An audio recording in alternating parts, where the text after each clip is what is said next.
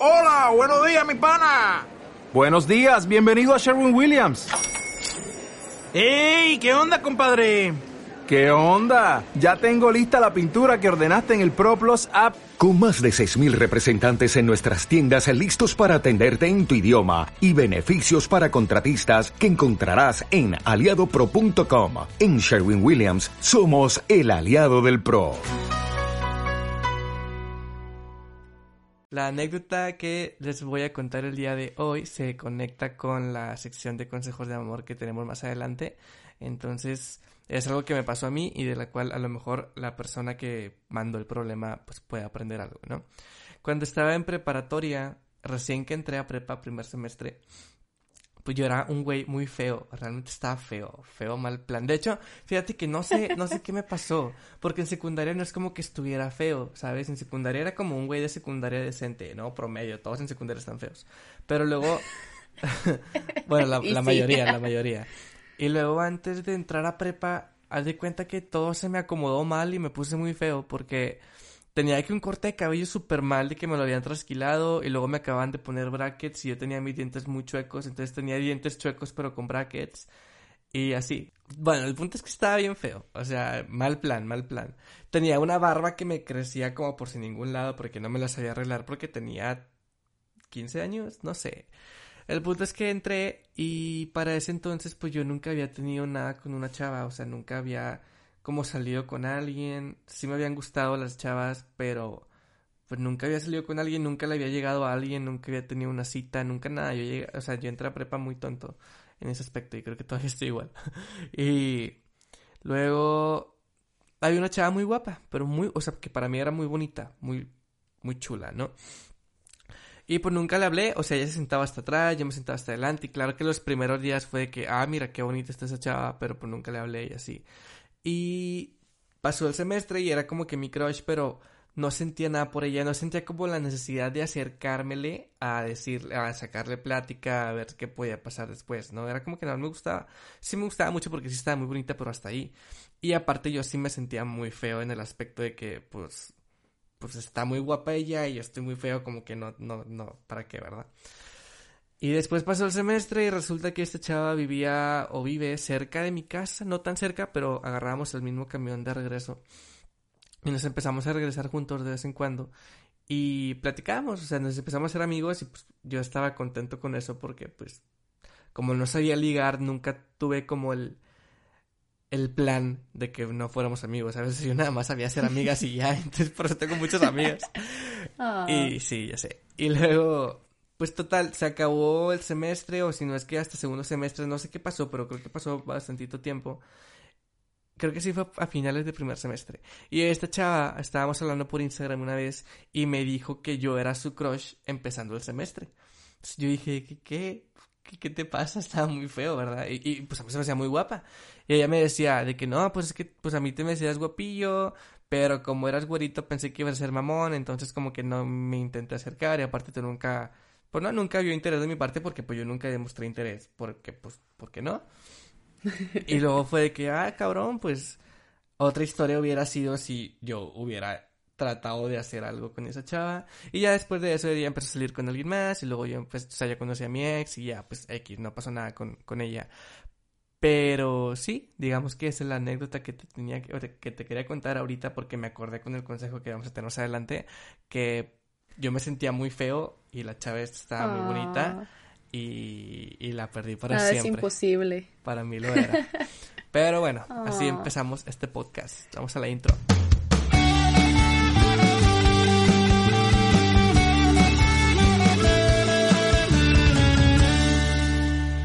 ¿Cómo digo? Bienvenidos. Sí. A la vida en el barandal. Mariana. Ok. Va, sí. Blooper. Ah. A lo mejor dejo esto, no sé. Va.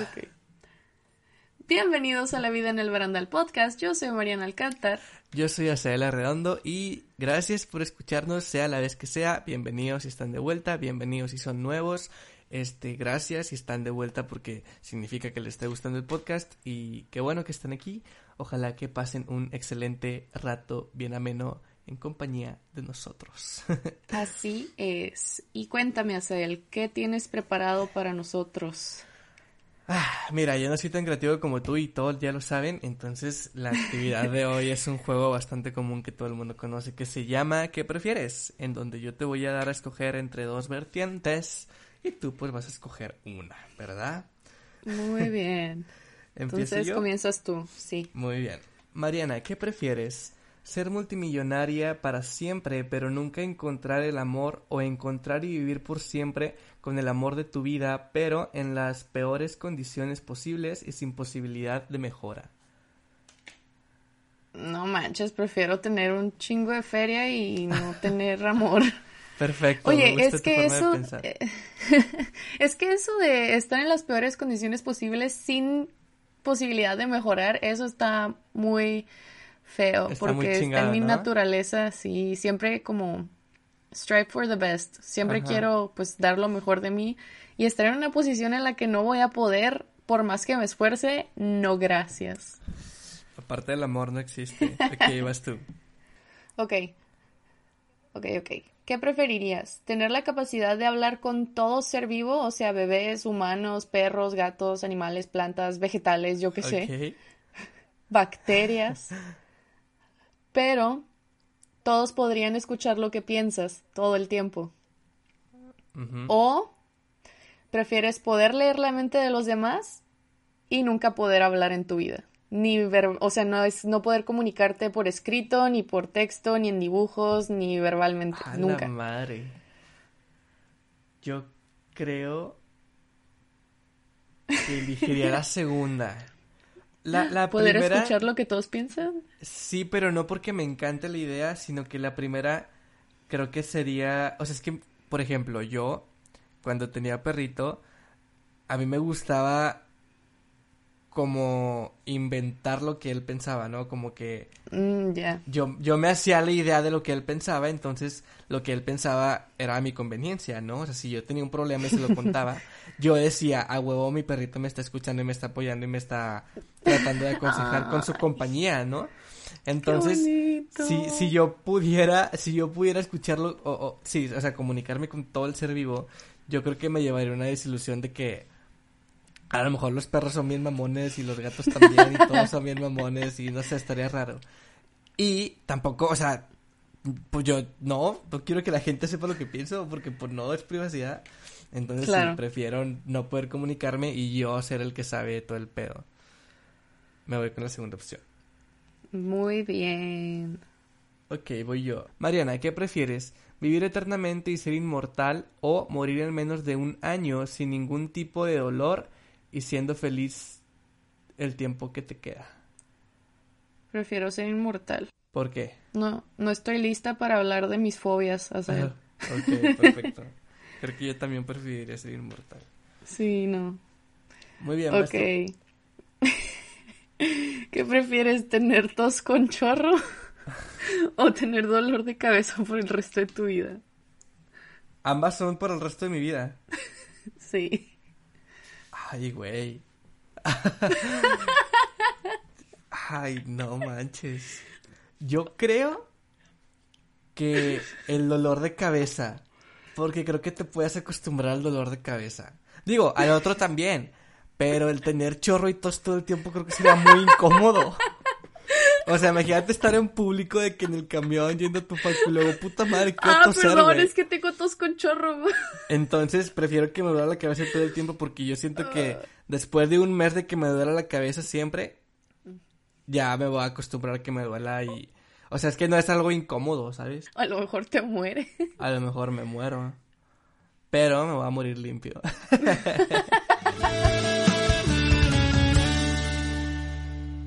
Bueno, y pues esa fue la actividad rompehielo. les digo que yo no soy tan creativo, tú, tienes mejores ideas. Pero pues, eh, hice mi tarea. al juicio del público. Del público. Este, sí, pero bueno, Mariana, ¿qué onda? ¿Cómo estás? ¿De qué vamos a hablar el día de hoy? Ya es febrero, me siento muy emocionado porque es el mes del amor. ¡Yay! el mes favorito de Asael porque le puede regalar flores y chocolates a todas las niñas que le gustan. Claro que no, porque no tengo tanto dinero y las flores y chocolates son caros, pero pues está padre, o sea, ya te habíamos, bueno, ya hemos platicado el, el del, en el de Navidad, que a mí me gustan como todas las fechas, y a ti no, entonces ya es como que, Jay, no se va a enojar, así te gusta San Valentín. A mí me encanta Día de Muertos. Ah, bueno, ya de muertos, pero es que le había dicho que es que en San Pero- Valentín todos están enamorados y que la madre. y yo así No, me siento, sí. yo me siento enamorado, Sí me aunque gusta, no tenga de mira, quién. mira, mira, mira, mira, mira. A Sí me ver. gusta San Valentín, pero tengo mis contras y los vamos a guardar para el siguiente episodio especial del 14 de febrero. perfecto, perfecto. Pero bueno, X, ya es febrero, ¿qué onda? Ya se está volando el ¿Qué año. onda? ¿De qué vamos a hablar Ya el día de hoy? siento como que el 2020 está pasando en chinga. Ah, pues es que enero duró mucho. Ah, ah, yo no siento que está pasando chinga porque a mí enero sí fue de que, ay, güey. Pero febrero se me está yendo muy rápido, entonces supongo Sí, que vamos enero bien. fue un mes muy lento. Tal vez porque no tuvimos episodio. Quién sabe.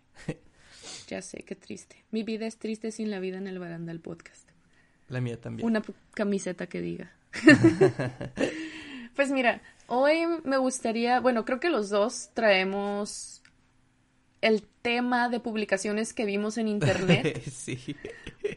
y la neta qué bueno, qué conveniente. Entonces, yo hace una semana más o menos, bueno, esto es un tema que se ha sabido desde siempre, pero retomó importancia hace como una semana porque una universidad publicó un estudio que se, realizó dentro de la misma universidad con sus mismos alumnos, preguntándoles qué carrera consideran que es la más difícil.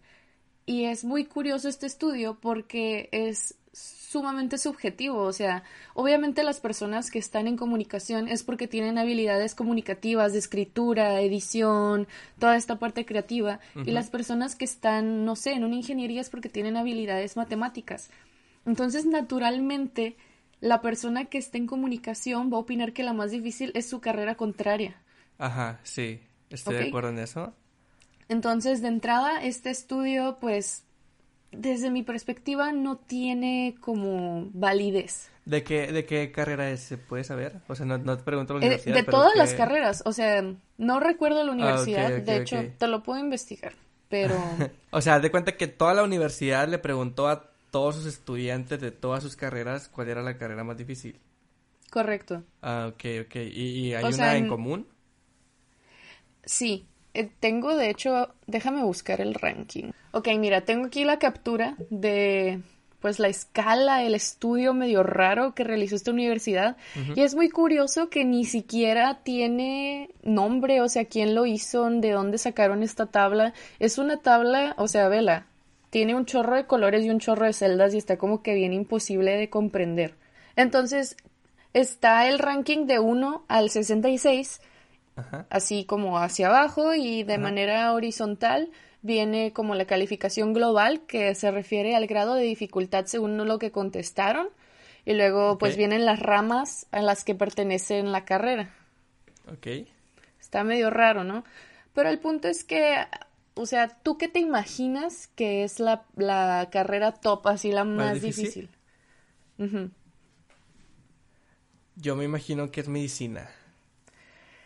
Medicina es el número dos, el número uno es ingeniería aeroespacial. Mm, suena algo Ok, difícil. entonces el top, sí, el top 5 A ver. de, pues, de carreras más difíciles dejada la percepción de los alumnos es ingeniería aeroespacial en primer lugar, en segundo medicina, en tercero ingeniería física, en cuarto física y en quinto ingeniería biomédica. Y adivina dónde está administración de empresas.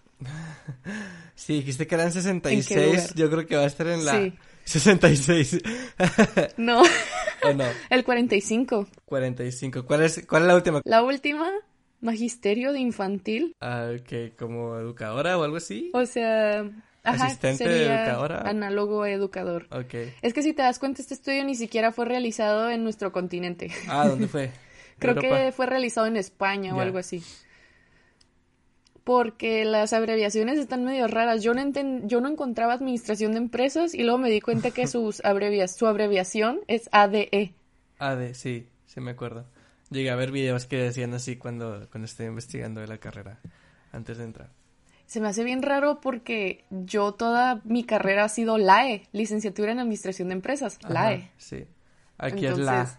Y bueno, el punto es que este estudio no tiene validez científica, porque si te das cuenta, todo fue como que, hey, ¿tú qué carrera se te hace más difícil? Ah, no, pues yo puedo decir que licenciatura en teatro porque yo no sé actuar. O sea... Sí, sí, sí, entiendo tu punto. Este estudio no está midiendo la dificultad técnica o, por ejemplo, el plan de estudios, la dificultad de cada materia, de cada bloque, como qué tan exigentes son las actividades que tienes que realizar. También, también creo que depende mucho a lo mejor de los semestres, ¿no? O sea, si le preguntas a alguien de primer semestre comparado con alguien de octavo, puede que cambie, o sea, va a cambiar sí o sí la, la perspectiva claro. el güey de primero el güey de cuarto, porque ya el de octavo o lo que sea, ya tiene como toda una trayectoria y dice, ah, pues en primero pensaba que X era la más difícil, pero ahora pienso que es esta, ¿no? Entonces tampoco está muy bien controlado por ahí. No, y también porque existen muchos modelos educativos diferentes. O sea, una ingeniería no utiliza los mismos métodos de enseñanza que medicina ni que administración de empresas. Ajá, pero también o sea, como dices, creo que sí es mucho de perspección y, y o sea, es muy subjetivo porque, por ejemplo, alguien que no, no le entra a leer, pues obviamente lo más difícil va a ser medicina o psicología o todas esas que tienes que chutarte libros, ajá, cada rato. Este, y alguien, pues sí, o sea, como dices, alguien que a lo mejor no es bueno comunicando sus ideas o, o expresándose o teniendo como que la facilidad de presentarse en público, de hacer conferencias, lo que sea, pues también te voy a decir que es administración, pero también creo que está muy como como a la idea cultural de lo que está difícil es lo que lo que menos se conoce a lo mejor porque pues también temas espaciales no son tan comunes como temas de comunicación, ¿sabes? O sea, porque la... no es información que esté tan al alcance de las personas. Ajá. Por lo general en las ingenierías, sobre todo en las que tienen que ver con física, no existe gente que haga resúmenes, que haga como un conglomerado de información digerible. Entonces, este tipo de artículos o información solo está al alcance para aquellos que tienen el vocabulario técnico. Ajá. Y la capacidad, pues también como de, de saber de lo que se está hablando. Ajá. Y bueno, tras haber visto este, esta publicación con esta tabla y este estudio, me trajo como flashbacks de cuando la gente decía de que no, yo soy de ingeniería, yo soy mejor, tú, Lae, vales madre, no haces nada, tienes un chorro de tiempo libre. Yo, uff, ando reprobando, pero mira, estoy en la carrera más difícil. Y lo mismo pasaba con los médicos. Tú, ingeniero, piensas que la tienes difícil. No, medicina no duermes, tienes que tomar café todos los días.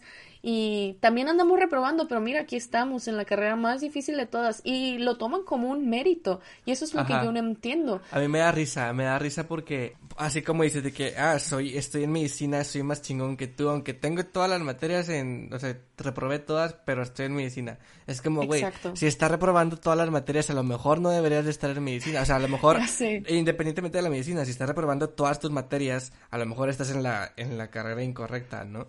Exacto.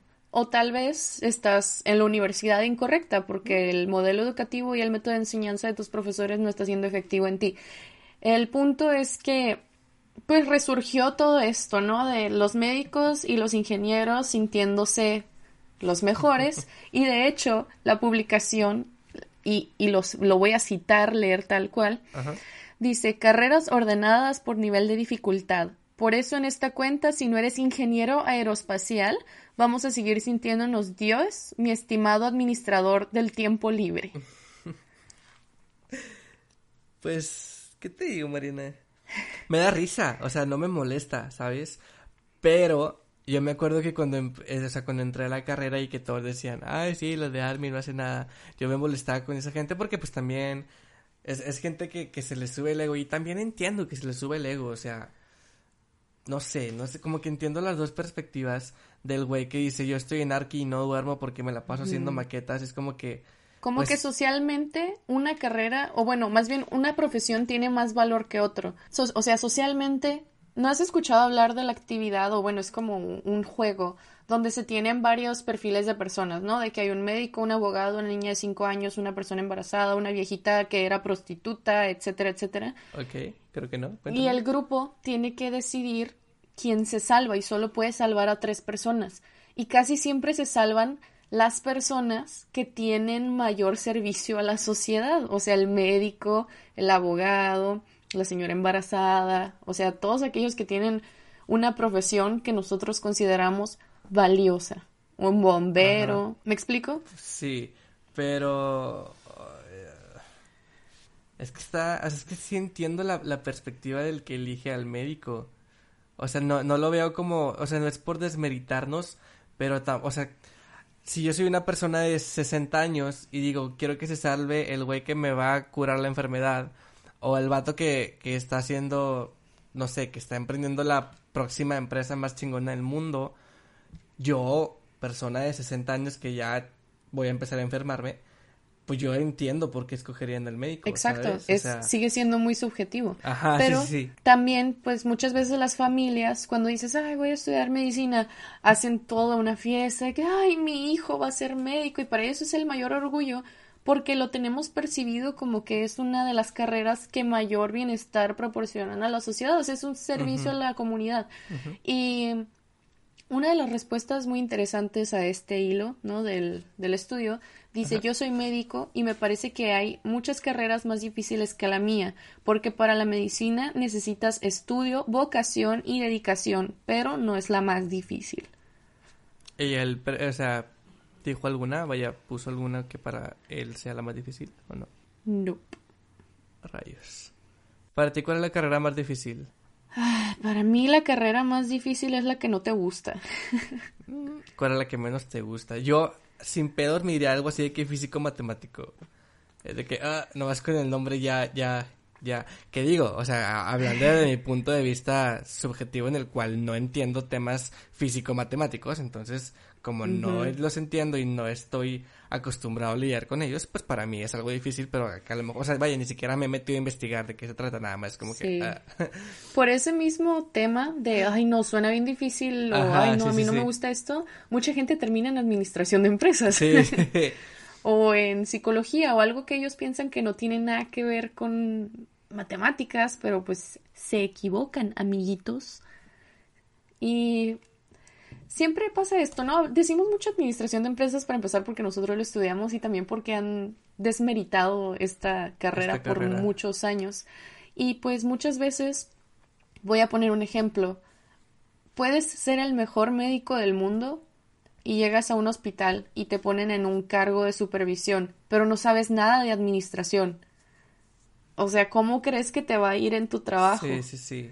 Es que Por sí, eso lo hablamos en el episodio 1, ¿no? O sea, que la administración está no nada más está en todos lados. En las empresas, sino que, ajá, son como habilidades indispensables para lidiar, para, bueno, vaya, para ser como líder de alguna situación, no, no necesariamente de una empresa. Ajá, mucha gente no lo sabe, pero hay muchos diplomados, muchas maestrías que tienen que ver con administración en el área que ellos estudiaron. Por ejemplo, hay administración financiera, administración de hospitales, o sea, administración de la salud pública. Hay un chorro de cosas que puedes estudiar porque claramente la carrera en sí, o sea, la carrera estamos hablando, ¿no? De ciencias de la salud y, por ejemplo, eh, enfermería es, está súper enfocada en la administración. Enfermería tiene poco que ver con medicina y tiene más que ver con administración de la salud pública. Vaya, entonces, pues hay mucha gente que no lo entiende y una vez que comienza a laborar se da cuenta de la carencia de habilidades administrativas que ellos tienen. Sí, pero fíjate que yo creo que así como... Ah, bueno, no, no sé si sea como un caso específico de que administración está muy metida, o sea, vaya, está muy fácil de encontrar, o más bien de que se va a necesitar en algún área. A lo mejor muchas, o sea, a lo mejor más de la mitad de las carreras que existen son así y no nos hemos dado cuenta, ¿sabes? Porque, por ejemplo, a lo mejor el mercadólogo puede llegar y decir, es que ser mercadólogo no nada más es dar publicidad a un producto o servicio de una empresa, a lo mejor también existen mil formas de que un mercadólogo pueda ejercer, así como el comunicólogo, a lo mejor también como el psicólogo, aunque no sé si el psicólogo aplique Porque creo que el psicólogo sí está más especificado, o sea, sí está más de que clínico o, es más... o empresarial, cosas así, no, no estoy muy metido en el tema. Pero sí, yo creo que a lo mejor las carreras se pueden meter mucho en diferentes ámbitos que nosotros tampoco vemos porque a lo mejor nosotros sí estamos bien enfocados en, bueno, la administración en donde se puede este ejercer, ¿verdad? Como te digo, a lo mejor el comunicólogo, el mercadólogo, el lo que quieras está diciendo lo mismo y al final ninguno termina siendo a lo mejor tan indispensable. Específico. Ajá, vaya, sí, sí, sí, también, de que a lo mejor ninguna es tan específica que sea indispensable, porque a lo mejor todas, sí o sí tenemos que ocupar de todas, ¿sabes? Entonces, cuando el güey que, ¿cómo se llamaba? Ingeniero aeroespacial, ¿qué? Sí. cuando el ingeniero aeroespacial, no sé qué haga un ingeniero aeroespacial, pero cuando ocupe, o sea, imagínate que están tres ingenieros aeroespaciales tratando de resolver un problema. Digo qué hacen. Pues supongo que cosas del espacio. Diseñan aviones. Mm, ah, y naves. Ok, yo, yo, pensé que era más como de astrología o cosas así. Este, vaya, como planetas así. Pero, entonces son de que aviones y vuelan. Debería llamarse algo más de volar, pero bueno. A lo pues, mejor. Pues aeroespacial, porque son aviones y cohetes. A lo mejor. Satélites, bueno, etcétera. Sí, satélites sí lo pensé, pero aviones no. Eh, X.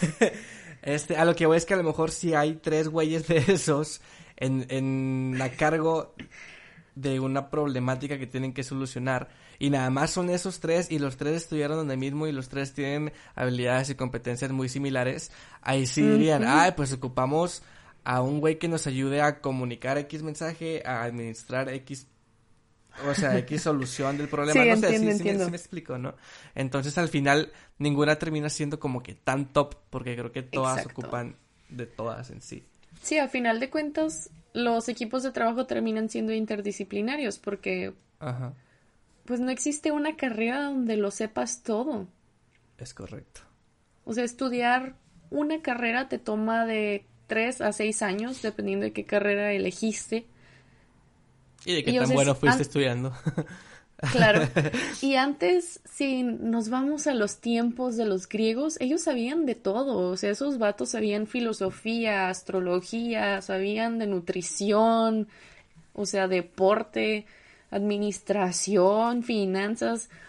ellos eran todólogos. A lo mejor las universidades llegaron para para pelearnos y dividirnos todos como sociedad. Lo que pasó fue que con el paso del tiempo había tanta información y hubo tanto desarrollo que las cosas se fueron especializando cada vez más. Ah.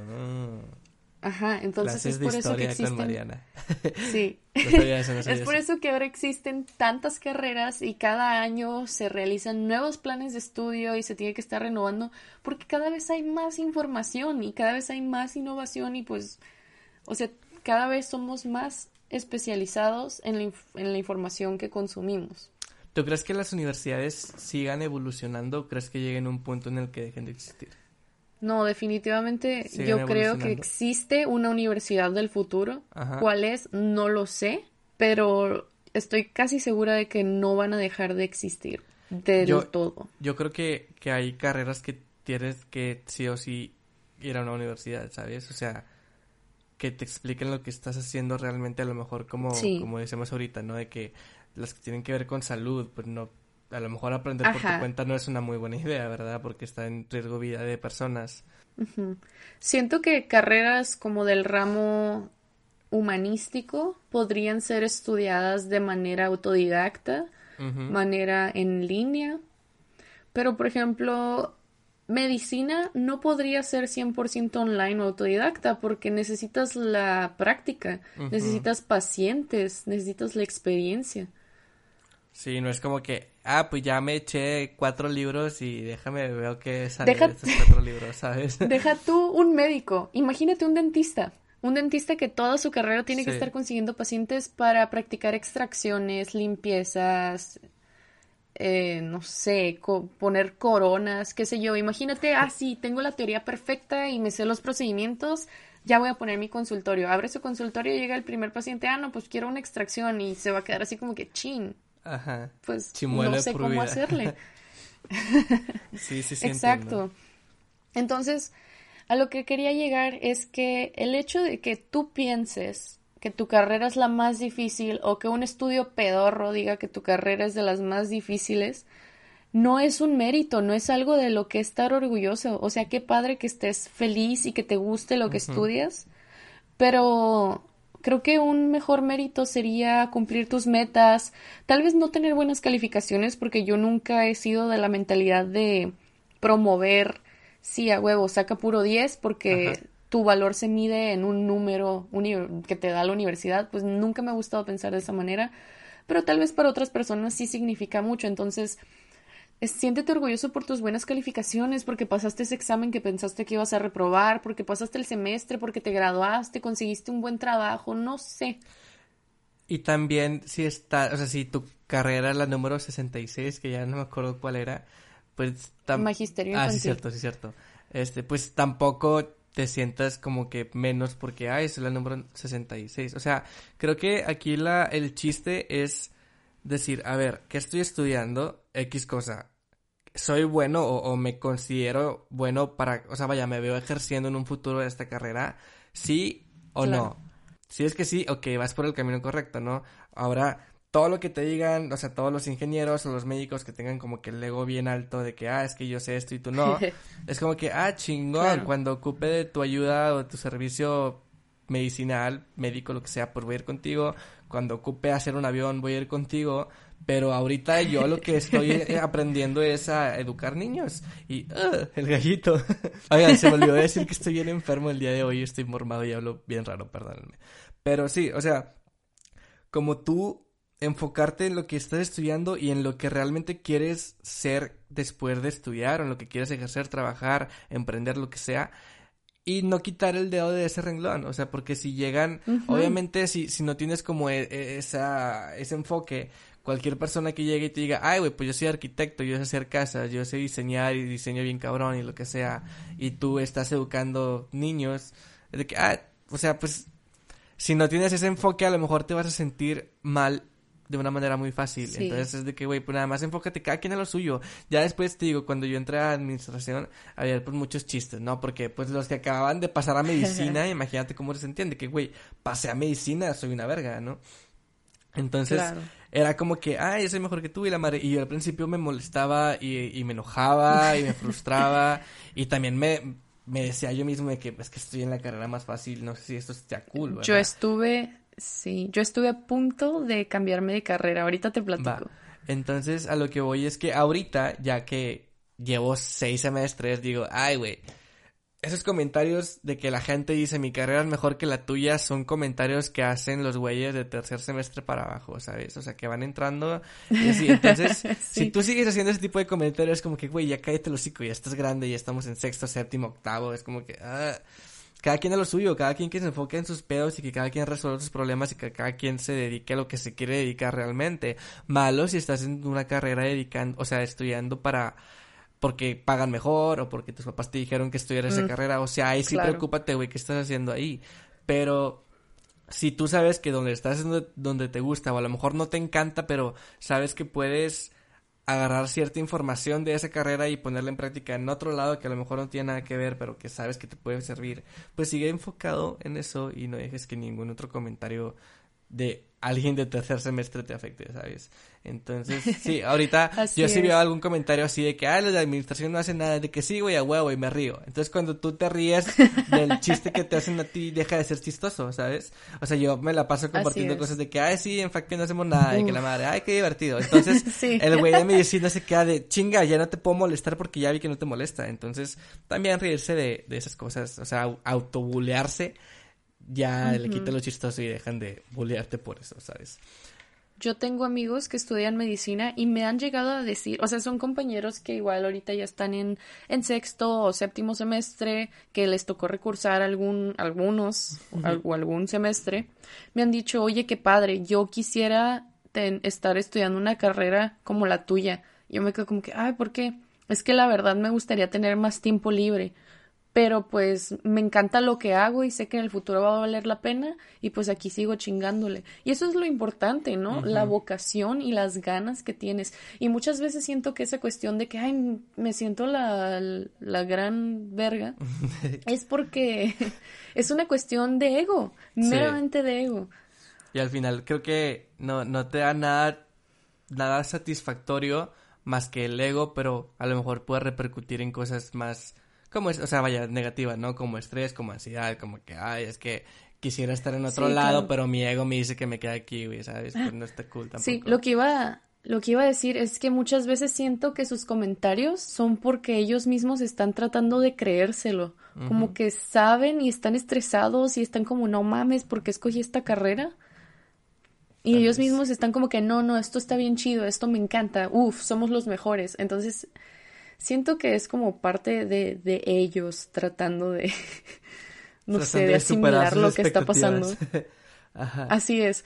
Y bueno, lo que te iba a platicar ya para terminar pues con el tema del estudio pedorro, es que cuando yo estaba alrededor de tercer semestre, pues fui a una posada donde eran en su mayoría licenciados en negocios internacionales. Los licenciados en negocios internacionales se sienten superiores por mucho a los de administración de empresas. pero déjenme decirles, déjenme decirles que pues a final de cuentas un administrador es muy probable que termine siendo tu superior inmediato. Entonces. Sí. los dos de que. Sí, sí, sí, sí entiendo. Sí, bueno, existe una jerarquía también en las carreras, pero eso lo podemos dejar para otra ocasión. Ay. Aguas. Lo podemos dejar para otra ocasión, perdón, es que me emocioné. No pasa nada. Y el punto es que eran puros linis, les vamos a llamar. Ajá. Y pues yo, la, eh, pues se enteraron que tengo un canal de YouTube, y pues existe este estereotipo de que los estudiantes de comunicación son los youtubers y los que si no tienes un canal de YouTube no eres comunicólogo de verdad o si no te dedicas a las redes sociales no estudiaste bien. Y empezaron estos comentarios de, ay, pues si ya eres youtuber, ¿por qué no te cambias de carrera? porque no estudias mejor comunicación? este, te va a ir mejor, que no sé qué. Y luego empezaron a hablar de una materia que era muy difícil, que mm, daba una maestra muy famosa en el bendito CETIS. Es una, es una materia muy difícil. O sea, yo que soy alumna de 100, saqué 92 con esa maestra. Híjole. me, me dolió, pero pues muchos me decían de que no manches, sacaste 92, wow, increíble. O sea, ha habido alumnos que han sacado 100 con ella. Obviamente no fui la mejor, no di mi mejor esfuerzo porque le tenía miedo, pero... Okay.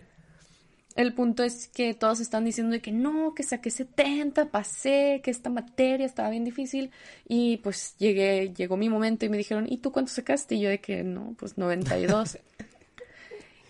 y Pero eras, la chava que cae gorda porque hice eso. sí, sí, la verdad es que toda mi vida me ha dado mucha pena que me pregunten, ¿cuántas firmas tienes? O de que, ¿cuántos trabajos hiciste? O ¿cuántos sacaste en el examen? Me choca porque yo soy buena en la escuela y la neta lo digo y se va a escuchar bien mamón, pero yo sé que cualquier carrera en la que hubiera entrado yo hubiera sido la misma alumna que cae gorda que saca 100. Porque yo soy buena para la escuela, yo soy buena para estudiar, ¿sabes? Y eso no te tienen que frustrar, o sea, es como lo que te decía ahorita, si tú estás enfocada en lo tuyo y llega alguien y te dice que, ay, qué matadita y lo que quieras, pues sí, güey, sí hice matadita y que, güey, te puedes reír de que, ah, sí, hice la matadita, jajaja, y automáticamente deja de ser chistoso. o sea, yo te lo dije porque yo estaba en la perspectiva de que paso la materia difícil con la profe difícil con 82 y me siento chingón porque no fue 70, ¿sabes? De que fue 82. Tengo 12 puntos de colchón y llega la morra de que... de que, o a lo mejor yo, también, a lo mejor le caí mal a alguien que llegó y dijo, ah, yo pasé con 70 bien feliz.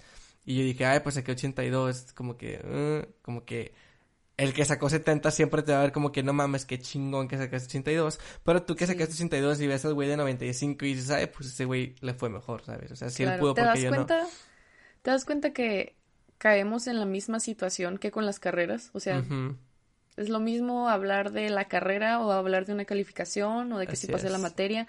Pero el punto es que cuando yo le dije que saqué 92, ten en cuenta, ojo, que era la misma materia con la misma profesora, ¿ok? Me dijo, ay, pero eres LAE, no cuenta. O sea... sí, sí, te entiendo. O sea, ¿cómo? nada más porque tú estudias negocios internacionales, ya tu, la misma materia con la misma profesora tiene más validez que yo administrador de empresas. Se me hizo muy, no sé, como que sí me quebró su comentario. Es que fue como un comentario a lo mejor como de emergencia, ¿no? De que, ay, ya no sé cómo decir que se, o sea, ya no sé cómo atacar o sea, ya no sé cómo justificar mi mala calificación o mi calificación inferior a, la tuya. Entonces voy a rematar con que, ay, es que yo estoy en negocios. Yo alguna vez lo hice, te voy a decir, o sea, no, no me voy a quedar aquí como el güey que siempre fue buena onda. Pero yo lo hacía de mamón, o sea, yo lo hacía jugando porque yo en prepa estuve en, en modalidad bilingüe y pues éramos bilingüe en inglés. Entonces había de que tres modalidades, ¿no? La modalidad general, la normal, estaba en modalidad inglés y francés los de francés pues eran los más chingones, ¿no? Entonces, si tú de inglés te creías chingón, siempre iba a estar el de francés diciéndote yo soy más chingón que tú. Pero pues tú como estando en el inglés, pues eras más chingón supuestamente que los de general, ¿no? Ya. Entonces, mis amigos llegaban de, de, de que, ¿Sabes? Creo que sí me acuerdo de tus publicaciones de, ay, que ven el bilingüe. bueno, llegaban amigos que sacaban, no sé, 80 en matemáticas, ¿no? Güey, pasé matemáticas, no, ¿qué era? Cálculo. Pasé cálculo con 80 y qué chingón. Y yo le decía, ay, güey, yo la pasé con 71, pero es que yo estoy en progresivo, ¿sabes? Y yo lo hacía de mamón, porque haz de cuenta que ponle que matemáticas era una de las materias que, venía, que veíamos en inglés, pero pues siguen siendo números, o sea, los números no cambian de idioma, estamos de acuerdo, o sea, eh, si eres bueno en matemáticas, pues ibas a sacar una buena calificación independientemente del idioma. Entonces yo me escudaba, pero era de mamón, era jugando, como que, ay, ya no sé cómo defenderme, entonces voy a decir que estoy en, en inglés, ¿verdad? Pero, o sea, vaya, siento, ajá. Ajá. Aquí pasa lo mismo, pero con el bachillerato internacional. Al final presentas un examen. Obviamente los, las materias son más complejas, la manera en la que te evalúan es más compleja. Tus exámenes por lo general son ensayos de más de 10 cuartillas que tienes tres horas para realizar a mano, sin información que puedas sacar, o sea, todo lo tienes que traer estudiado. Entonces es, es un rollote, ¿no? Sí entiendo, pero ya con lo que quiero concluir este tema es que existe una barrera de información o bueno, de acceso a la educación muy grande. Entonces, si este tipo de distinciones no existiera y en vez de que nos pusiéramos con la mentalidad de, ay, güey, no, yo estoy en tal programa, yo estoy en tal carrera, yo saqué tanto, en vez de estar pensando en yo, mi ego, yo soy mejor, si nos pusiéramos a, ah, yo, yo te enseño, te comparto mi conocimiento, este, cual todos tenemos las mismas oportunidades, pues obviamente sería un mundo muy distinto. O a lo mejor no necesariamente el yo te enseño, yo te comparto, pero sí dejar de lado el ego, eh, dejar de lado el ego y decir, oye, yo soy bueno siendo arquitecto, pero el día que yo tenga una casa que vender, pues a lo mejor le puedo hablar al güey que sabe vender cosas, ¿no? Entonces, vaya, no, a lo mejor no necesariamente decirle al güey que sabe vender cosas, oye, dime cómo vender mi casa, pero sí poder, o sea, sí poder decir, sé que te voy a ocupar algún día, entonces no voy a menospreciar tu trabajo porque eventualmente te voy a ocupar. Así como el güey que sabe vender casas algún día va a decir, oye, quiero que me hagan una casa de la casa de mis sueños y la quiero perfecta, pues déjame le hablo al güey que sabe hacer casas y, y si un día me meto en pedo legales, déjame le hablo al güey que sabe de eso, entonces no pues sí, no, o sea, si vas a tener el ego, ten en cuenta que algún día tarde o temprano vas a necesitar de otra carrera, la que sea, la que sea, siempre vas a ocupar de otra carrera, de otro experto, eh, de otro profesional en esa carrera, entonces pues enfócate en lo tuyo y ya, a la chingada. Aquí es donde entra el dicho, de nada te sirve tener tanto conocimiento si no lo vas a compartir. Perfecto, excelente forma de cerrar. y bueno, cuéntame, Asa, ¿qué fue lo que te inspiró para hablar de tu publicación? ¿Te hizo enojar? ¿Sentiste emoción? No, no, no sé, es que no me hizo enojar, me, me, hizo ponerme a pensar. Tiene que ver con el Super Bowl, tiene que ver con el Super Bowl, con el medio tiempo, con este el espectáculo y todo esto, ¿verdad? Te voy a ser sincera. ¿No lo viste? A mí siempre no lo vi, ah, pero obviamente vi obviamente vi como videos después, ¿no? En las redes sociales, leí críticas, comentarios, etcétera, gente muy feliz. Pero a mí siempre me ha valido madre el Super Bowl y siempre me ha valido madre el medio tiempo. O sea, sí, qué padre que las estrellas, artistas tengan la oportunidad de ser elegidos y tener como ese título de que, ay, canté en el Super Bowl, pero la neta a mí me vale. Sí, a mí también, o sea, yo tampoco lo vi y tampoco me interesa. Pero vi una publicación que, que se me hizo interesante compartir aquí. Porque pues los dos estamos involucrados en música y la madre, ¿verdad? Súper. Y X. O sea, bueno, déjate la leo, está un poquito larga. Va que va. Dice, este, esto es algo realmente histórico. Finalmente, en el 2020, el reggaetón llega a un medio tiempo del Super Bowl, algo que nunca antes había ocurrido. Podrá gustarle su música o no, pero la realidad aquí es que con esta, con esto, América Latina está haciendo historia. La música que escuchas no define en lo absoluto la persona que eres. Prueba de ello es el expresidente de los Estados Unidos, Barack Obama, y su gusto por J Balvin y la Rosalía. Todavía hay personas que les cuesta aceptar que el reggaetón es un género establecido que lleva más de dos décadas a nivel mundial sonando y que quieran o no, les guste o no, es ya una cultura en muchas partes del mundo. Solamente porque no te gusta es basura, todos somos diferentes y todos somos universos distintos. Y eh, se me hizo interesante porque siento que le están dando... O sea, vaya, me metí a ver comentarios también, porque digo, no es algo en lo que estoy en contra o a favor, simplemente, pues es una opinión, ¿verdad? Es como que es algo que está pasando, es una realidad, que el reggaetón está tomando mucho poder, lo que quieras. Y me puse a ver comentarios y la gente que se cree superior por el, porque no le gusta el reggaetón, pues comentaba, ¿no? De que es que la temática de este episodio es la superioridad. Sí, de hecho, así se va a llamar. El super yo. episodio 6 superioridad. Y, y el güey decía, bueno, vaya, los comentarios de, de estas personas que que, el güey ese. Ajá, que, que, que se creen superiores por no escuchar música u otra, decía algo así como que es que el reggaetón no, no es una, o sea, no es sinónimo de progreso porque en sí la música no la puedes comparar con la música que yo escuchaba, hablando de la, de la persona adulta, ¿no? del güey de otra este, generación. Ajá. Y luego estaban los güeyes de nuestra generación diciendo de que sí, pero tu abuelito decía lo mismo y al final del día como cada generación tiene su top de música y su mierda de música. Estamos de acuerdo en eso, ¿no? O sea, cuando salió la guitarra eléctrica, los viejitos decían es que es puro ruido, esa madre no está chida. Y los niños rebeldes decían es que la guitarra eléctrica es lo mejor. Y luego la guitarra eléctrica se hizo un boom y luego salió, no sé, la música electrónica y el güey de la guitarra eléctrica te dice que la música electrónica era basura y así se va como... Así como haciendo la cadenita, ¿no? Pero entiendo como los dos puntos. Entiendo el punto de que siempre una generación va a tener algo que no está chido y que va a decir, es que está, es que ¿por qué los niños están escuchando esto cuando tienen toda esta música que es mejor? Creo que siempre va a ir evolucionando, pero a lo que voy es que me preocupa qué va a pasar de aquí a 50 años, o sea, a mí no me gusta el reggaetón, pero lo disfruto, o sea, me gusta escuchar las pedas, ¿sabes? Vaya, no es que me disguste, pero no me encanta, o sea, lo tolero y me gusta cuando cuando el ambiente lo pide, ¿no? Eres consumidor de reggaetón social. Ajá. Soy fan de Sebastián Yatra y no me importa. Así como hay fumadores sociales, pues que solo fuman en pedas, pues hay gente que solo consume reggaetón cuando está en una fiesta. ¿Qué digo? También hay reggaetón bueno y reggaetón malo, o sea, ese es otro tema. Y hay reggaetón que ah, nunca me va a gustar y hay reggaetón que puedo escuchar sin ningún problema. Pero a lo que voy es que, ok, ya entiendo el punto de, de ambas perspectivas, pero yo me preocupa, se me preocupa decir que, que van a escuchar a lo mejor los hijos de mis hijos, ¿sabes? O sea, hasta dónde va a avanzar o retroceder la música, porque depende de la perspectiva en la que lo estés viendo.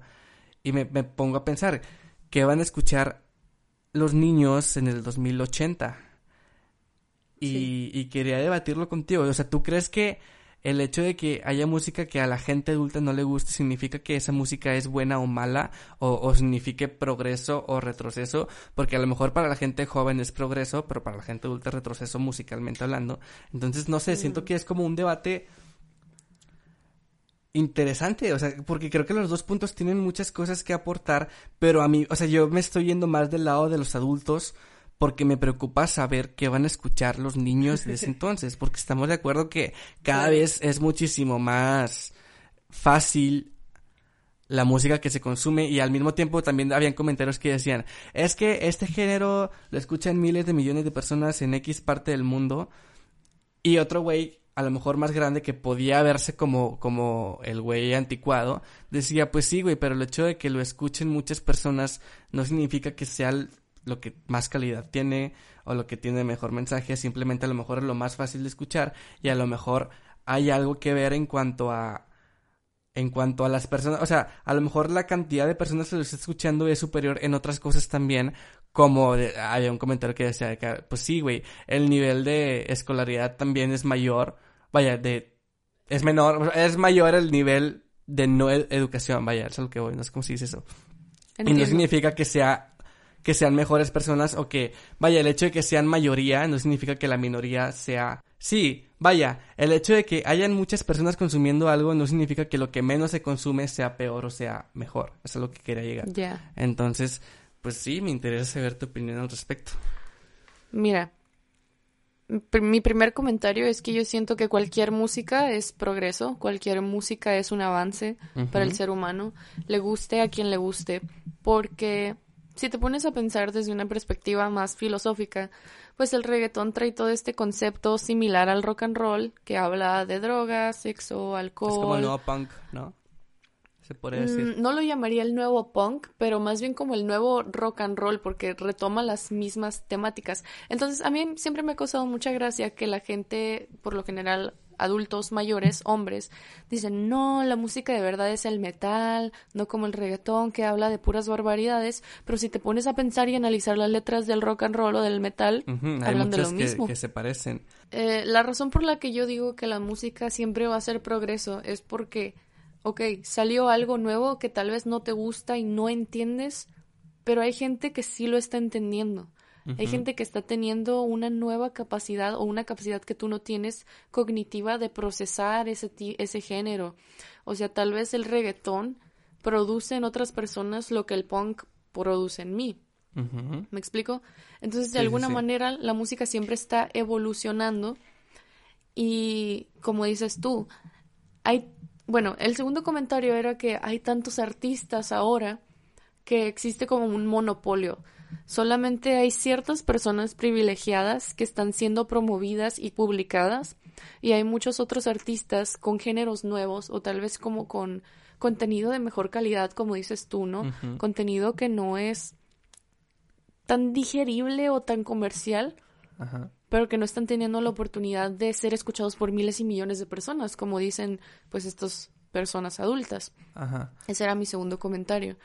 Pero a mi punto es que siento que la música siempre va a ser un, un avance, como te mencionaba, ¿no? Que va a haber gente que lo entienda, va a haber gente que la haga sentir bien, que la haga sentir feliz, que la haga sentir algo, porque la música siento yo que siempre tiene un propósito, sea vender, sea hacerte sentir feliz, o sea, no sé, convocar activismo, ¿no? Iniciar un movimiento, así como el punk. Entonces, de alguna manera la música va a seguir evolucionando a medida que nosotros también, ¿no? Evolucionamos en cuanto a pensamiento y etcétera. Entonces puede que ahorita lo que está sonando es el reggaetón y de aquí a 80 años escuchan pura música experimental porque, o sea, no sé, nuestro cerebro está en un plano distinto y ahora entendemos la música de los, ¿cómo se le llama? Como... Uh, de, de auras o algo ah, así ya, le llaman. Ya, ya, trap y todo eso, sí. Fíjate que, que, que a mí hay canciones de ese género que, que me parecen interesantes. ¿Tú crees que las generaciones de ahorita, en el 2040, digan de qué chingados están escuchando estos niños? Lo chido era el reggaetón. Claro. Es claro que, sí, hay mucha gente. es que no, no, no veo, no veo, ¿sabes? No sé, no sé. pues hay mucha gente de nuestra edad que solamente escucha reggaetón. Y es algo que a mí se me hace bien raro porque la verdad es que yo escucho de todo menos reggae y música clásica porque no es algo que yo comprenda ni que me haga sentir bien. Exacto. Pero me gusta el reggaetón, me gusta la banda. Música. Incluso, ajá, escucho de todo un poco. Entonces, el hecho de que existe gente que solamente escucha reggaetón y vive como a través del reggaetón y es como lo único que suena en sus cabezas todo el día. Esa gente es la que dice, no, en el futuro yo le voy a poner toda esta música a mis hijos y yo les voy a decir de que yo fui al concierto de este güey.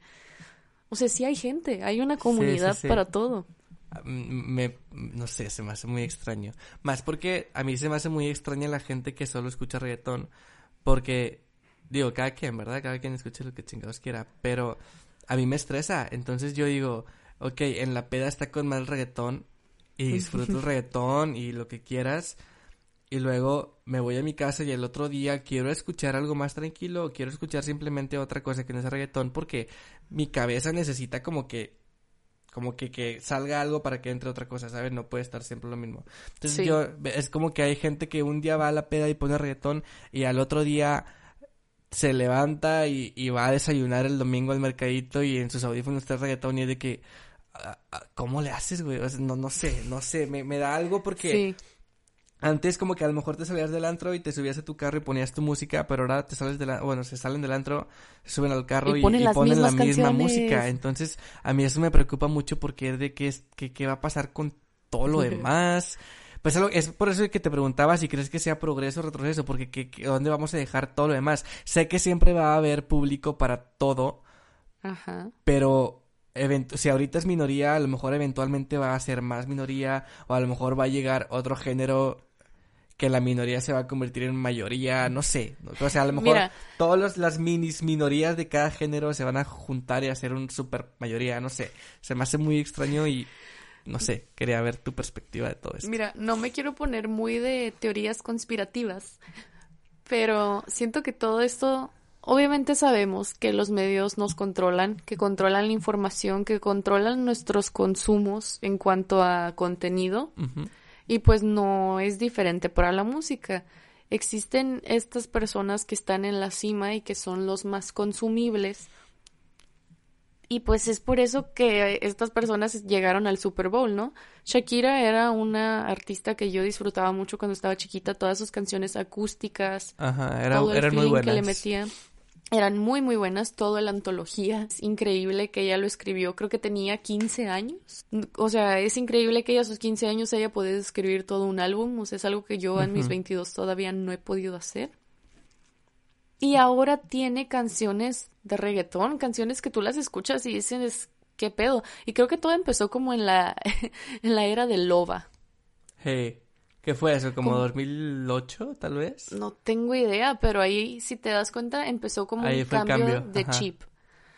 Y pues muchas veces los artistas se tienen que adaptar porque alguien les dijo, no, esto ya no vende ahora lo que vende es esto. Y es una manera en la que controlan cómo nosotros percibimos lo que está de moda y lo que no. O sea, la moda siempre es impuesta por la sociedad, pero siempre tiene que haber alguien, que lo empiece.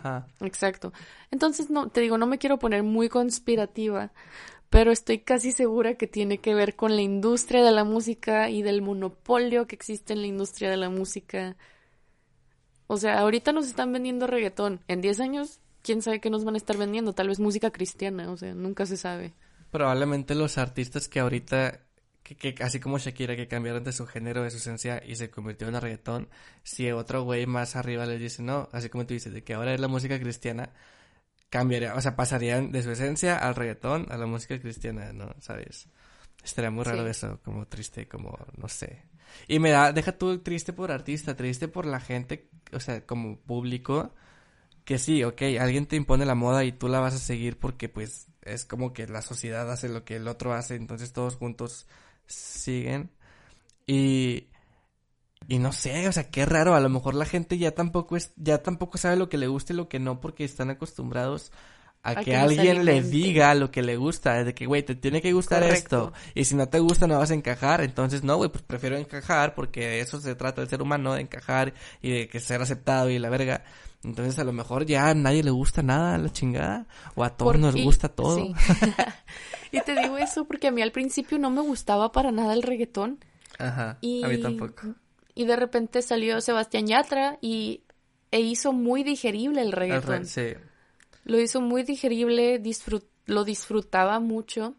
Y pues, o sea, mira, a lo que voy es que si llega a haber una transición va a ser súper sutil porque los que están allá arriba en la industria de la música son unos genios, son unos genios planeando la, pues no sé, lo que sea, sus campañas. Y el cambio llega y de repente, o sea, no te das cuenta y ya todos están escuchando reggaetón que así es como yo lo siento. Ajá. Entonces yo descubrí Sebastián Yatra y luego empecé, J Balvin nunca me gustó y pues, no, no me sé Maluma tampoco, pero luego salió Bad Bunny. Y muchas de sus canciones a mí me gustan y me hacen sentir algo, nostalgia, algunas me ponen triste, unas me ponen feliz. Como dices tú, hay de música música y música Buena y mala es- va a haber en cualquier género. Ajá.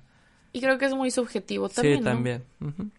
Pero el punto es que después de que era todo lo que se vendía y yo lo estaba consumiendo de manera eh, inconsciente, empezó a gustarme. O sea, no sabemos lo que nos gusta, en realidad. Exacto. Es, es muy raro. es una teoría conspirativa muy Sí, intensa. sí. Porque, o sea, yo te podría decir de que no, pues sí es progreso, porque hay gente que tiene una cognición diferente, pero a lo mejor tiene que ver con las frecuencias de las notas musicales y la química que se genera en nuestro cerebro. O sea, yo qué sé, te puedes inventar un chorro de cosas ahorita. Bueno, X, si, si ya se está haciendo bien conspirativo esto, conspiracional, como se diga. Pero sí, me interesaba saber tu opinión y creo que sí, sí entiendo como que el... Vaya, me quedo en que entiendo los dos puntos, pero creo que es un debate que sí quería como que vamos, Sí. a, a dónde podemos llegar con todo esto, ¿no? Se me hace chido porque se están rompiendo estigmas, pero a la vez no es justo para los demás géneros. Ajá, pero es que también, también como artista creo que depende mucho de hasta dónde quieras llegar, porque estamos de acuerdo que el reggaetón es más producto que arte. O sea, alguien que dice, güey, quiero que mi reggaetón funcione, sabe más o menos por dónde moverse para que funcione en el aspecto de negocio, ¿no? De que quiero llegar a tal lugar. Entonces, si tú estás haciendo cualquier otra cosa que a lo mejor nos está moviendo como, no sé, jazz o folk o lo que sea, pues es, o sea, vaya, depende mucho a dónde quieras llegar, al público al que quieras ir. No, no, no vas a hacer las mismas estrategias que hace el güey de reggaetón que quiere llegar muy lejos, porque tú sabes que tu género tiene un límite y a lo mejor el, la lejanía de ese género es pues obviamente más chiquita porque es una minoría, pero tú como artista tienes que apostarle a ese límite para ti como género. No, no sé si... Sí, entiendo. Sí, sí, sí, ajá. Entonces también, o sea, entiendo que pobre de los demás géneros, pero también entiendo que si eres fiel a tu género es porque estás haciendo lo que te gusta por amor al arte literalmente y eventualmente vas a poder, creo yo, monetizar de eso mientras más, o sea, a lo mejor sí está más difícil, pero a lo mejor la satisfacción es más bonita porque sabes que lo que tú hiciste de forma artística más que de negocio está funcionando, o sea, porque está conectando, está haciendo que la gente te escuche por algo, creo que la satisfacción puede ser mayor. Sí, sí, sí. Pero bueno, ya, todo el tema X. Lo podemos Son cerrar los aquí. Illuminatis. Son los Illuminatis. Y bueno, ya después de estos dos temas interesantes, creo que nunca habíamos hablado de, de algo así. Ah, nos vamos a la sección más digerible, más para chismear, para reírnos de ustedes, para aprender. Lo más ameno. Lo más ameno. No te claves. No te claves. Preguntas de amor con Asa y con Mar. Y pues el día de hoy, como les había comentado, la, la anécdota que les conté al principio se conecta con el problema que nos mandaron el día de hoy. Y el problema dice así, no sé cómo hablarle a la niña que me gusta. Soy feo, carita triste. Es un, es un, es un güey, esto lo, lo puso un nombre. Entonces, me gustaría que te parece si hoy mi perspectiva de yo con los hombres y luego tú con las mujeres. O sea, si, si lo que nos lo hubiera- mandó fuera una mujer, como tu punto de vista. Porque creo que Iba son a decir diferentes. algo, iba a decir algo muy chistoso porque dijo, no sé cómo hablarle. Pues con la boca, güey. Odio esos chistes, Mariana. bueno, ¿te parece si yo doy la eh, mi punto de vista y luego tú el tuyo? Sí. Muy bien. A ver. Ah, está bueno. Está bueno porque yo con la experiencia que ya les conté, lo más fácil que te puedo decir es, güey, ve y háblale, no tienes nada que perder. Y está interesante porque creo yo que, como te digo, esto nos lo puso un chavo. Creo yo, no sé tú cómo opines, pero las chavas buscan menos físico que los hombres. O sea, creo que las mujeres se fijan más en otro tipo de cosas antes que el físico y los hombres nos fijamos en el físico y después en todas las demás cosas. Al final creo que todas son importantes, pero por naturaleza creo yo, a lo mejor estoy generalizando de más, pero creo yo que el hombre siempre se va por lo más atractivo para lo que para él es atractivo y la mujer se va pues, para lo que es más como protección y como no sé, resguardarse en la persona. No sé si, me Para estoy poniendo de acuerdo. Sí, para todo hay excepciones, ¿no? Ajá, sí, sí, sí, no. Pero Sí, siento que eso de que el hombre busca siempre a la mujer más bonita, la más guapa, la que tiene el mejor físico, qué sé yo, es como un instinto de supervivencia que viene de los changos. Y vaya, yo, yo no hablo, gracias, de- yo no hablo de la chava más guapa en sí, sino que yo voy a que el güey, o sea, pueden haber tres chavas y a lo mejor una está muy guapa para todo el mundo, o sea, en cuanto a sociedad, pero al güey le gusta la número tres. A lo que voy es que si al güey le gusta la número tres físicamente, se va a animar a ir con esa chava que le gusta por lo que sea, por ojos, por por no sé, porque a algunos les gustan Sí, muy claro, altas, o porque- sea, sí, por- porque algo físico le gustó, ¿no? Y se va a ir por Le esa llamó la chava. atención, Ajá. claro.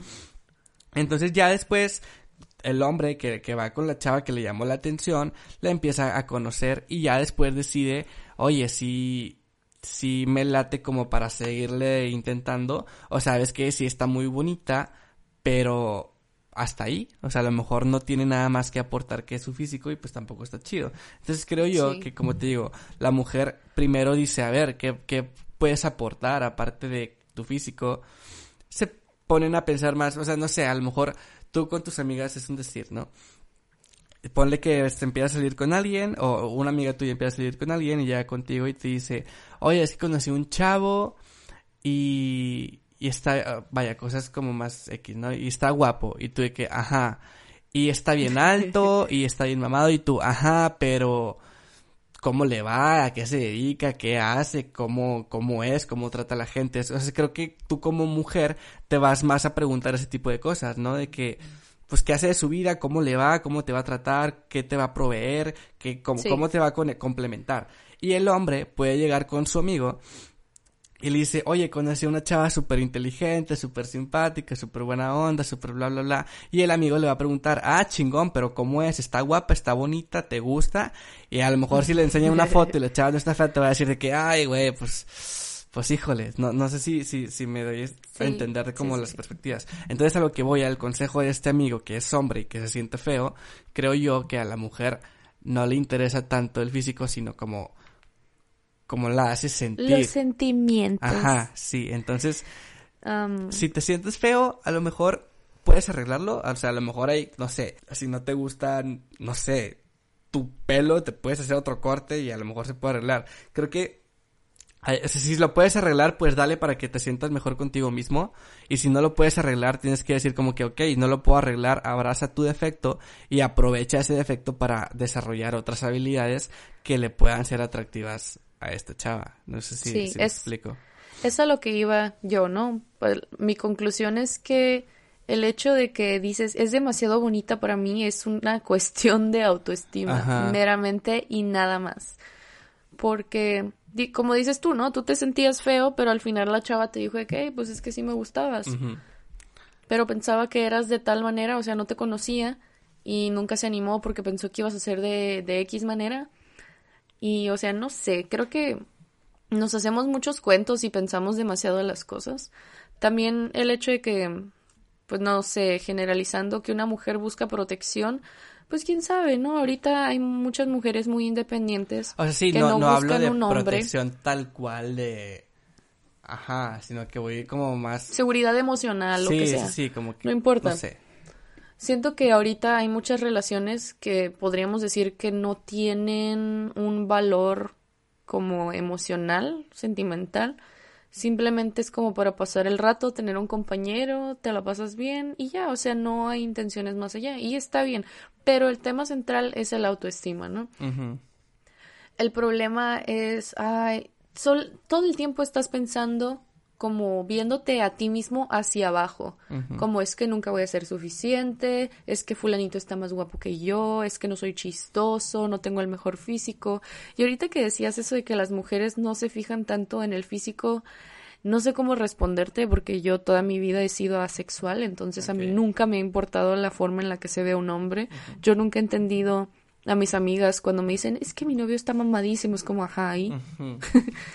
¿Qué pedo? Los músculos de tu vato, o sea, ¿Qué hacen? Te dan de comer, Ajá, o- sí, sí, sí. es a lo que yo iba, o sea, a lo mejor es más tu pensamiento es el que las mujeres más comparten entre ellas, a lo mejor tus amigas son una excepción, pero sí. pues sí, como sí es cierto, es mucha autoestima, va, va por ahí.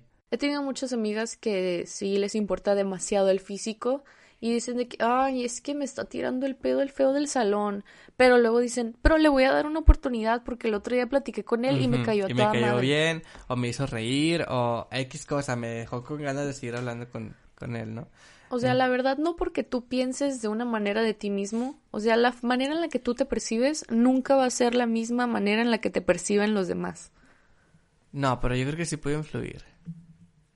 Claro o sea, que sí, puede influir, mientras mejor pues, te en- sientas contigo, a lo mejor puedes percibir mejor vibra. transmites. Ajá, sí, lo transmite. El punto es que aunque tú pienses de que, ay, no, yo soy la mejor persona del mundo, o sea, de que soy súper amable y soy súper buena onda con la gente, pero pues puede que no te estés comunicando bien y la gente piensa que eres la persona más mamona del mundo. Yo. Muchas veces no nos damos cuenta y creemos saber cómo es que nos perciben los demás, pero la verdad es que no, nunca lo sabemos. Nunca lo sabremos. Y la forma de saberlo es que este compa, pues vaya con la chava. Y pues mínimo intente hablarle, intente. Llámale, Socializar. como decía el viejito del comercial de, de Telmex. Llámele, llámele, ¿no? Era pues, llámele. Pues sí, acércate. Y creo que primero hay que trabajar en ti, o sea, en tu Exacto. autoestima, para que después puedas llegar a esa chava y decir, oye, te voy a llegar, ¿sabes? Pero si desde un, si desde el principio estás diciendo, es que siento que estoy muy feo para ella, Ya pues te a lo estás mejor predisponiendo. Ajá, ya, ya estás un punto más abajo, o sea, ya vas, ya vas perdiendo en la batalla, ¿no? O sea, no vas empatado, ya vas perdiendo porque tú solo te estás haciendo perder. Yo, como mis relaciones son meramente afectivas, ¿no? Emocionales, el hecho de que una persona sea fea o no, a mí no me va a importar en un principio. A mí lo que me va a motivar a estar con una persona es que la quiero conocer, conocer su personalidad, sus aspiraciones, pasiones, no sé.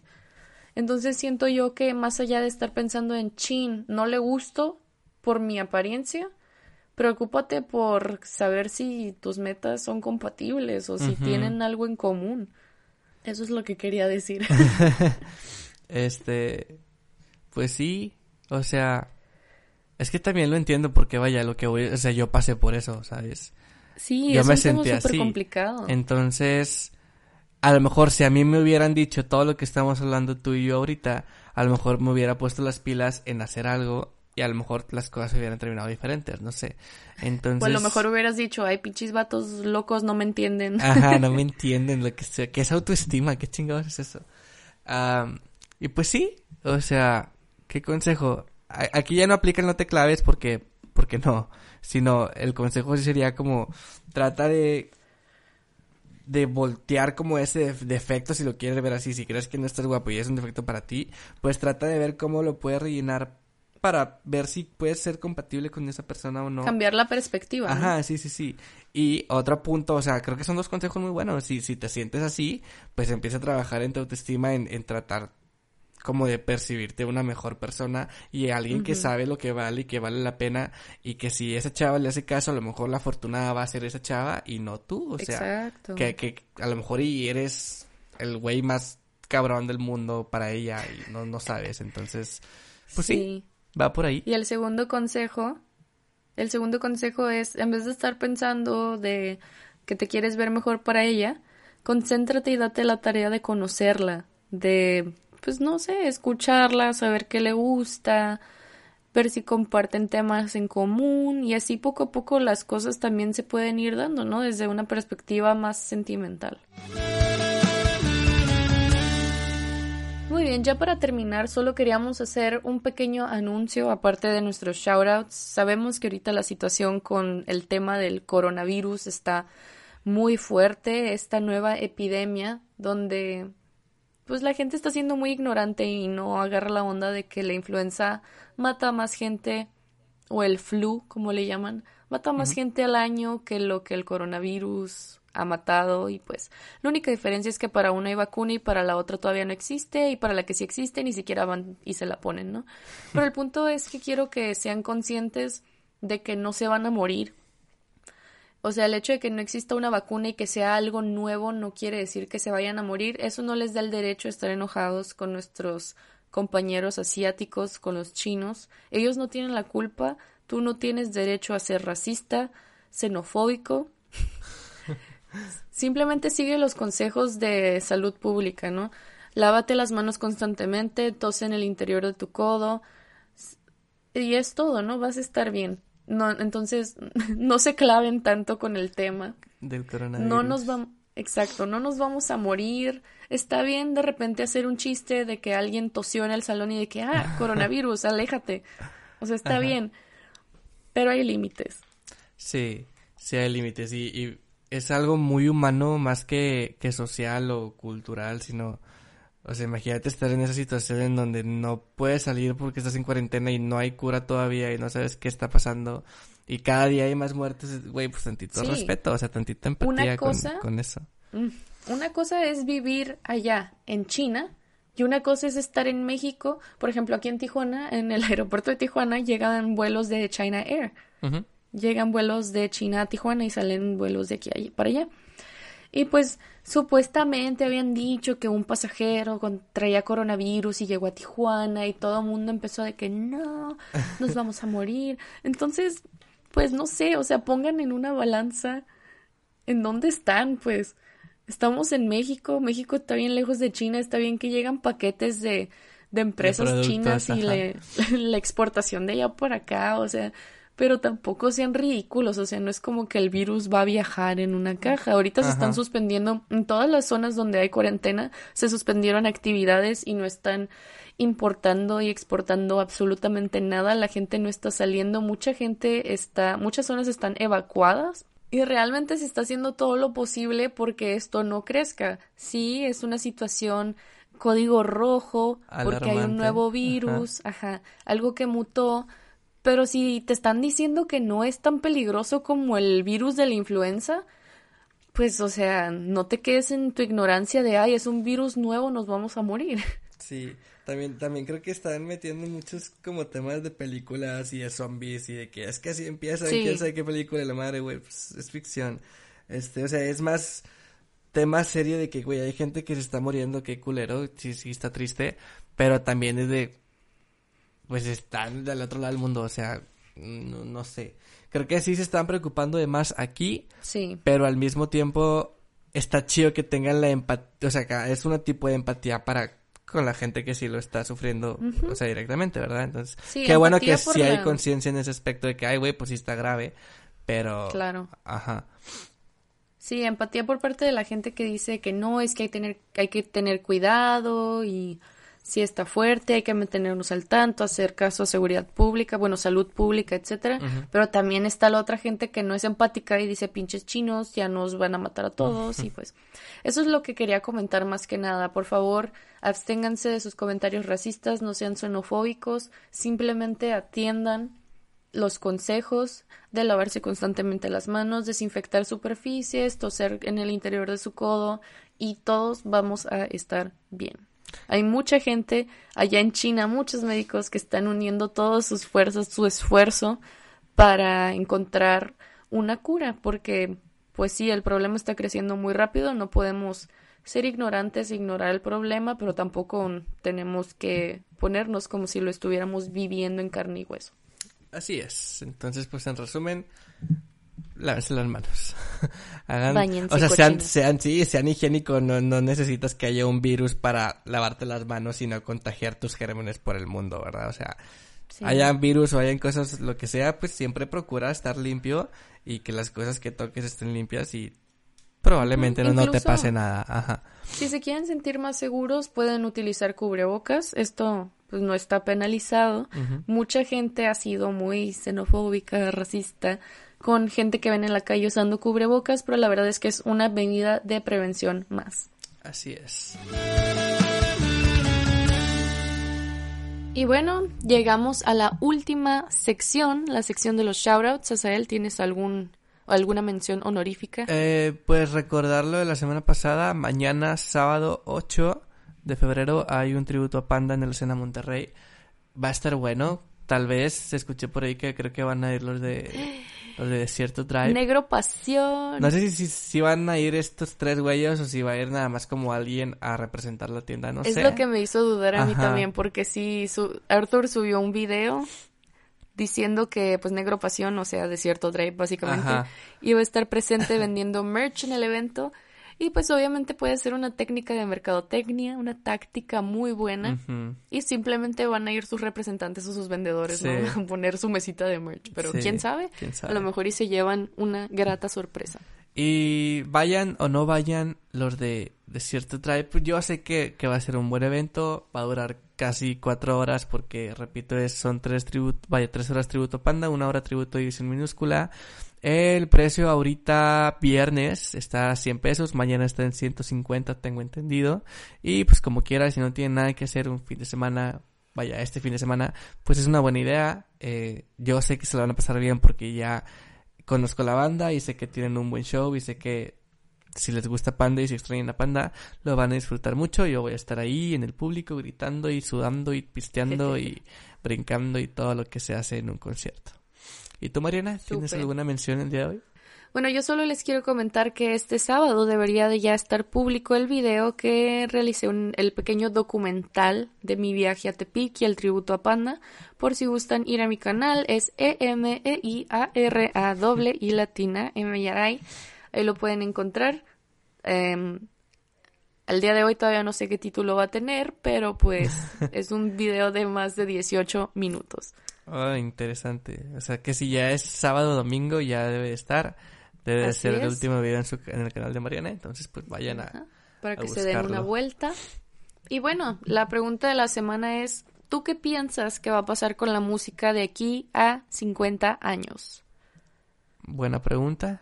Y como ya saben, las respuestas más creativas, random, extrañas, las compartiremos aquí la próxima semana. También si tienen algún problema de amor que atacar. Ah, eh, eh, hay que anunciar esto. La próxima semana ya va a ser 14 de febrero, entonces tenemos preparado un episodio especial de amor y cosas que pasan el 14 de febrero y pues la sección probablemente de consejos de amor se, se extienda.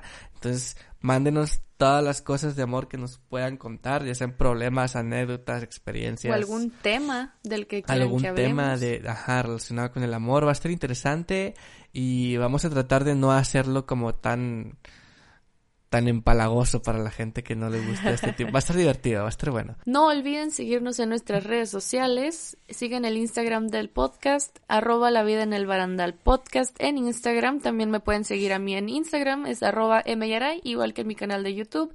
Y pueden seguir a Sael en... Asael Arredondo guion bajo, Asael con Z y ahí subo muchas historias y muchas cosas divertidas a veces. Entonces pues por ahí podemos platicar. Y ya, compartan este episodio si les gustó en todas sus historias y taguenos para, para crecer. Díganle a un amigo. Si creen que lo que dijimos de las universidades le puede servir a alguien, pues compartan este, este podcast. Regalen este podcast Ajá. el 14 de febrero. Sí, dedíquenos a sus parejas. Y Muy pues ya, ojalá que hayan tenido un excelente rato con nosotros en el tráfico, en el gym, en la cama, en donde sea, Cocinando. cocinando, bañándose, lo que sea. Y pues ya, hasta aquí termina el episodio del día de hoy. Yo soy Mariana Alcántar. Yo soy Asaela Redondo y esto fue y esto fue La, vida, en el barandal, podcast. Muchas gracias por escucharnos y nos escuchamos la próxima semana.